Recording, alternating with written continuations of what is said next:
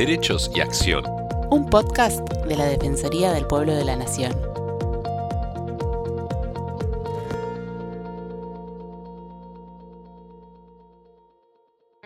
Hola, ¿cómo están? Muchas gracias por seguir acompañándonos en todas las emisiones de los podcasts de la Defensoría del Pueblo. Les habla Estefanía González Isola y estoy junto a Fernando Almirón para continuar compartiendo con ustedes temas de interés para la comunidad. Según un relevamiento del Registro Provincial de las Personas de la provincia de Buenos Aires, desde el año 2012 un total de 2.519 personas rectificaron su acta de nacimiento en el marco de la Ley de Identidad de Género. Fueron 124 los menores de edad que realizaron este trámite. El 9 de octubre de 2013, Luana fue la primera nena trans del mundo en obtener su DNI, rectificado a los seis años sin intervención judicial en un acto administrativo. Por ello hoy recibimos en Derechos y Acción a Gabriela Mancilla de la Asociación Civil Infancias Libres, quien es la mamá de Luana y a quien vamos a saludar. ¿Cómo estás, Gabriela? ¿Cómo estás? ¿Qué tal? ¿Cómo están? Muchas gracias por estar con nosotros, Gabriela. Contanos brevemente la historia de Luana, cómo hiciste para ayudarla y a quién recurriste. Bueno, contar brevemente la historia de mi hija es como un gran es desafío. medio difícil. Claro. Es medio difícil, ¿no? Es una historia muy profunda y, y la verdad que tiene muchos matices y, y muchas cosas importantes. Pero ante la desinformación, ante la desesperación, Sí. recurrí a muchísimos y muchísimas profesionales de la salud donde nadie pudo ayudarme, nadie lo sabía, nadie entendía, no recibí ayuda de nadie y llegué a la comunidad homosexual argentina, me acuerdo, en el año 2011. Y ahí la O sea- licenciada Valeria Paván me dijo, eh, puede ser una niña trans, déjala ser. Vos abriste el camino, digamos. ¿En, en qué año nació Luana? Luana nació en el año 2007 junto a su hermano mellizo. Ajá. Y vos entonces estuviste desde el 2011, 2010, 2011, empezaste ya a recorrer de distintos lugares para ver cómo podías ayudarla. Desde el año 2009, porque Luana Mm. me dijo a mí, eh, yo nena, yo princesa, cuando tenía dos años de edad. No llegaba a los dos años de edad cuando me lo dijo. Y ahí fue donde empecé a buscar información y no había. A los tres años, antes de entrar al jardín de infantes, es que empezó con las terapias correctivas, estas terapias que psicólogas y psicólogos eh, eh, trataban de, hacerla ser un varón a la fuerza, porque es así, una terapia correctiva tiene que ver con esto, un disciplin- disciplinamiento. ¿no? Y, y me llevó dos años, hasta los cuatro de Luana, desde los dos hasta los cuatro años, esto fue en el año 2011, cuando directamente me dijo, me llamo Luana, que había elegido un nombre también, además de manifestarme su identidad de género autopercibida a los dos años de edad, a los cuatro ya se había elegido un nombre. Y llegar a esa edad a la comunidad homosexual argentina fue realmente el, el abrazo que necesitábamos para que me dijeran, mira, no está mal lo que estás haciendo, abrazala, respetala, eh, existen niñeces que no se identifican con el género asignado al nacer, eh, no tiene nada de malo, es una niña trans, ¿no? A los cuatro años de Luana, ese era el año 2011, sí, mira, nueve años de, de todo esto pasó. Y bueno, y llega, eh, después de eso, ¿qué haces? Empezás a pedir el documento, el cambio de documento, tampoco te lo dan. Después, eh, de, un año después de estar acompañada por la CHA, es que se nos empezaba a hacer muy difícil, a ver, la construcción de Luana era binaria, es binaria. ¿Por qué? Porque si no sos varón, sos nena. Bueno, pero no cualquier nena, tenés que ser una nena vestida de rosa, con el cabello largo, con colitas, ¿no? Jugar con muñecas, brillo, princesa. Estos son los Exacto. estereotipos que están Sí. dentro de, de esta cultura y de esta sociedad. Entonces, frente a esos estereotipos, yo tenía una niña vestida de rosa, que supuestamente era princesa con brillos, pero tenía un documento que decía, no sé, que era un varón que se llamaba Roberto. Entonces, cuando se aprueba en el año 2012 la ley de identidad de género, inmediatamente fuimos en busca del DNI bajo el artículo 5 de la ley de identidad de género. ¿Pero por qué? Porque Luanita, al tener toda esta construcción dentro del estereotipo de la feminidad, eh, no podía llevarla al médico. ¿Por qué? Porque veían, ¿no? Con toda este- esta impronta, eh, con la vestimenta y los colores, veían a una supuesta niña por ese estereotipo, pero su DNI decía que era un varón, entonces no le podía dar las vacunas. Del calendario obligatorio de salud, no podía llevarla a una guardia, nada podía hacer porque no condecía la imagen que tenía Luana con el DNI. Entonces, antes que mi hija se muriera en una guardia, con, porque tenía muchos broncoespasmos en esa época, todo este conflicto de, de, todas las, de resistir tanta violencia, ¿no? Y tanta negativa y, un no lugar constante, corría riesgo su salud. Claro, toda la angustia. Si, tenía un DNI, lo único que podía hacer era llevarla a, que la atienda el médico. Eso era. El DNI no era para reafirmar que era Luana, porque ya lo era, y la CHA logró que Luanita entrara al jardín de infantes eh, siendo respetada como Luana sin, sin tener el DNI todavía. ¿no? Ella estaba viviendo tranquilamente como Luana, pero cada vez que teníamos una urgencia médica, que obviamente eh, el riesgo era su salud, no la querían atender. Eso era, ni siquiera la querían atender. Entonces, el pedido del DNI fue para eso, para que este DNI apoyase su, construcción identitaria, su imagen y no la discriminaran en una guardia médica. Y ahí te decían que eh, tenía que eh, ser mayor de edad o tenía que poder eh, ser una persona que eligiera esto, que cuando era menor de edad no se lo querían dar, era algo así. Mira, en el, año 2000, en el año 2012, cuando se entrega la señora presidenta de la Nación, en ese entonces Cristina Fernández de Kirchner entrega a un montón de personas trans y travestis eh, los DNI, eran todas personas adultas. Eh, yo era la única persona que estaba pidiendo un DNI para una menor de edad. Luanita en ese entonces tenía cinco años. Bajo la ley tendrían que habérselo dado a los cinco años, pero me llevó un año más porque la negativa fue eh, nadie, jamás en la historia del país ni del mundo reclamaban un DNI para una niña trans de tan solo cinco años. Entonces directamente me dijeron no. Eh, y se basaron en cosas, pero inauditas, algo que ni existía. Pero bueno, un año más luchamos muchísimo, tocamos un montón de puertas y al año siguiente, cuando Luana cumplió seis años de edad, sí logramos. Lo logramos porque visibilizamos nuestra experiencia, visibilizamos el reclamo, lo llevamos a los medios de comunicación, que también obviamente me defenestraron, sufrí muchísima violencia. fue muy difícil abrir el camino. Por más que quiera toda la lucha del colectivo travesti trans, fue muy difícil abrir el camino con las infancias. ¿Y ahí es que nace Infancias Libres, la asociación civil que ahora estás, ¿no estás trabajando?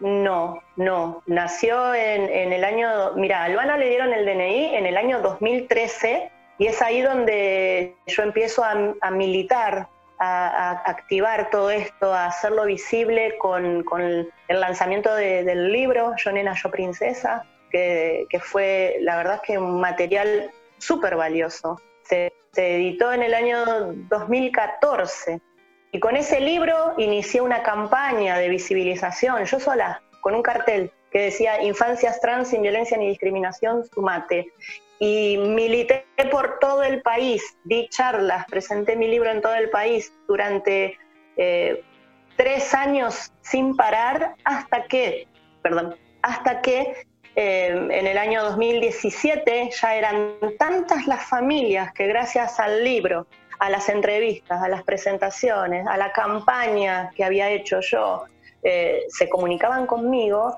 Entonces dije, bueno, somos un montón de familias y ahí fue que decido en el año 2017 fundar la Asociación Civil Infancias Libres y ya hemos acompañado a más de 300 familias de todo el país y de otros países también. Y hemos hecho el primer relevamiento estadístico a nivel nacional sobre 100 experiencias de niñeces y adolescencias y trans. Y somos simplemente familias. Ya esta lucha empezó con Luana. Eh, y hoy, obviamente, está por todo el país, por otros países. Llevo ya mi segundo libro. Infancias Libre tiene su segundo trabajo autogestivo que tiene que ver también con material bibliográfico, la estadística, desde el año 2013 del DNI de Luana hasta hoy, siete años consecutivos de lucha y de militancia con las infancias travestis y trans, hemos logrado que en todo el país hoy se acompañen a un montón de niñeces, que ya el camino está hecho, eh, ya solamente lo tienen que recorrer, hay un precedente, hay una lucha, hay material bibliográfico, hay láminas, hemos trabajado incansablemente, yo he trabajado incansablemente para que esto hoy suceda. ¿Luana hoy está feliz? ¿Hoy es una niña feliz? Yo no sé si es una niña feliz, porque todo esto eh, es muy triste, ¿no? Esto que te voy a contar, pero todo esto que hemos hecho durante tantos años, imagínate que Luana hoy tiene 13, ya tiene 13 años. Hace 11 años de nuestras vidas, que es prácticamente toda la vida de Luana, que estamos luchando. Esto no ha alcanzado para que hoy se la respete ni, ni que tenga los derechos garantizados que, debe, que debiera tener. ¿No? Esto no ha alcanzado para que la sociedad no la discrimine o para que todos los estereotipos de belleza que, se presentan en todos lados, todo este mundo binario, eh, esta educación biologicista que tenemos, la abrace y la respete. No sé si mi hija es feliz, pero sí em, está muy empoderada y sabe bien quién es, se sabe trans, ni mujer ni varón, se sabe trans, tiene un montón de tías travestis, tiene eh, una lucha recorrida y la verdad es que creo que lo que tiene es la seguridad y la convicción de quién es. Y no sé si será súper feliz.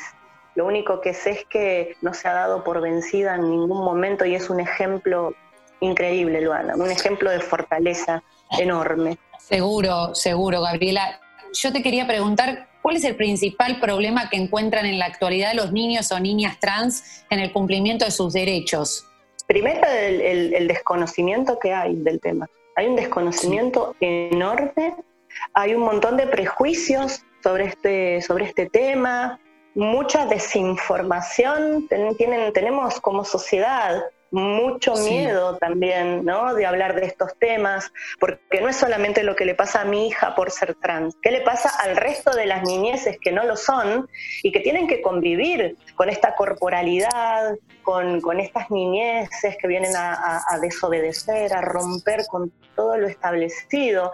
¿Qué le pasa, por ejemplo? Te doy un ejemplo, eh, en la escuela.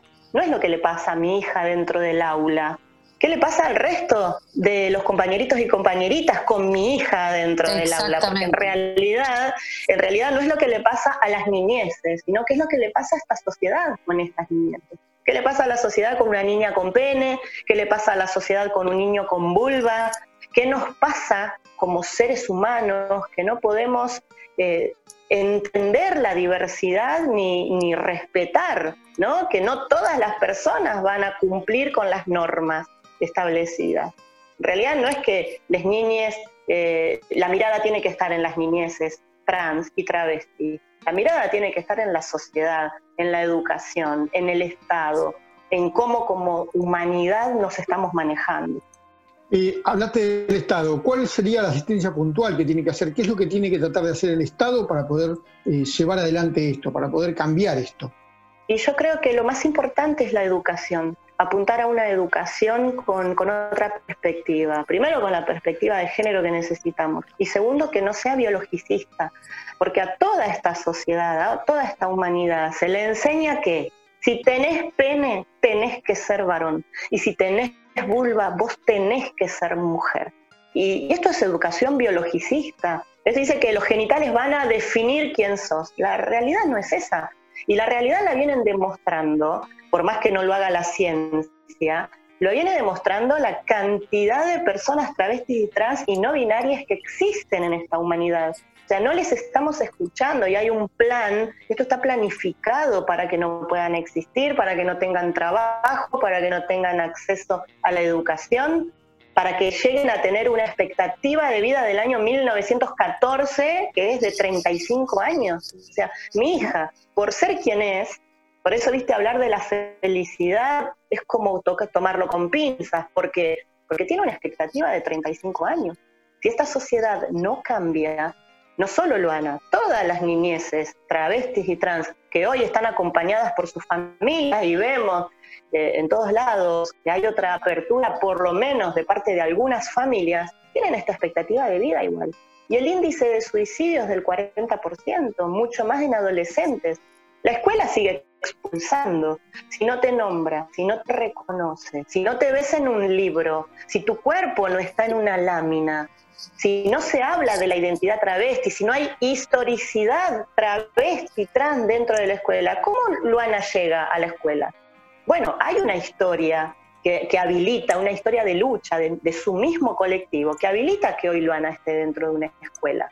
Pero si no es como que incluyen a nuestros hijos a un sistema que les oprime. O sea, yo no quiero inclusión para mi hija ni para ninguna niñez travesti trans. Lo que nosotros necesitamos es una equidad, es igualdad, es derecho.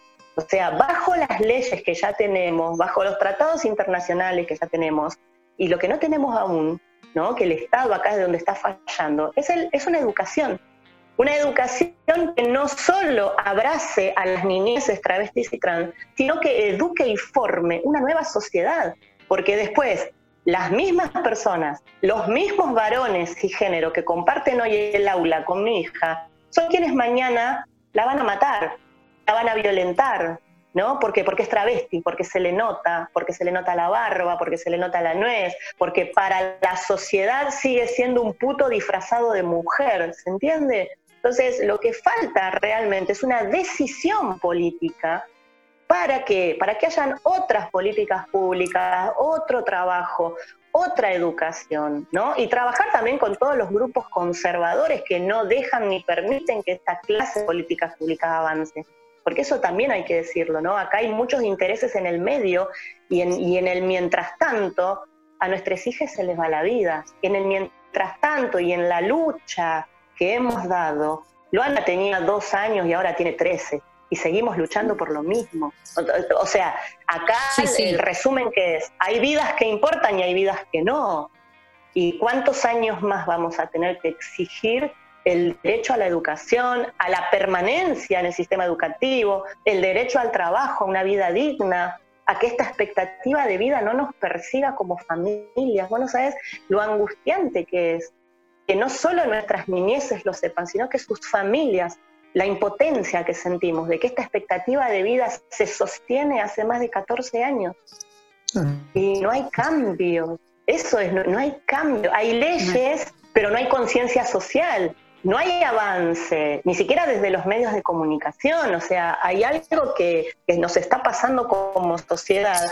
Que veía ayer la televisión un debate sobre el lenguaje inclusivo por favor, tanto lío por el uso de la E, estamos habilitando derecho a las personas que jamás fueron nombradas, ¿no? Y es como que hasta si nos resistimos al uso de la E, ¿cómo nos estamos resistiendo a las corporalidades, a las identidades, a todo lo que no sea hegemónico? Entonces, ¿qué es lo que estamos haciendo? Condenando un montón de, niñeces que forman parte de una nueva generación, que por más que tienen el marco de la ley de identidad de género, no van a estar garantizados sus derechos. Es, horroroso lo que sucede en la actualidad. Gabriela, muchas gracias por contarnos eh, tu experiencia, por abrirte con nosotros. Eh, la verdad que, nada, por momentos Fernando y yo nos quedamos en silencio, porque la verdad que muy conmovedor. Te agradecemos mucho. Y queremos que para finalizar, si alguien para que los que estén escuchando, ¿cómo pueden hacer para contactarse con Infancias Libres, con ustedes? La Asociación Civil Infancias Libres tiene un Facebook, que es ese, Asociación Civil Infancias Libres. Tenemos eh, por Instagram eh, Libres Infancias, arroba Libres Infancias. Y tenemos nuestro canal de YouTube, donde subimos todo nuestro trabajo también Asociación Civil Infancias Libres, acompañamos a más de 200 familias y seguimos trabajando para las familias que ni siquiera conocemos, ¿no? Porque quizás hasta eh, llegue nuestra información y nuestro trabajo y la conciencia que estamos creando en la sociedad. Todavía nos falta mucho, no hemos avanzado, seguimos existiendo, que se nos respete. Felicitaciones, Gabriela, por el trabajo. Para vos, para Luana, un abrazo grande eh, y bueno, y muchas gracias por haber estado con nosotros la Defensoría está eh, eh, para lo que necesites. Muchas gracias. Gracias, compañeros. Les mando un abrazo a todos. Gracias. Gracias. No dudes en contactarte con la Defensoría del Pueblo para que te ayudemos. Podés ingresar a nuestra página web www.dpn.gov.ar, en donde vas a encontrar toda la información necesaria para presentar tu reclamo. Gracias, Fernando, y nos volvemos a encontrar la próxima semana en una nueva emisión de Derechos y Acción. Derechos y Acción es un podcast original de la Defensoría del Pueblo de la Nación. La producción de este episodio estuvo a cargo de Bianca de Gaetano, Nelly Durán Cianotti, Martín Genero y Georgina Sturla. Podés encontrarnos en redes. Por WhatsApp, escribirnos al 113-762-4966. En Twitter e Instagram, buscanos como arroba DPN y en Facebook como arroba dpn.argentina.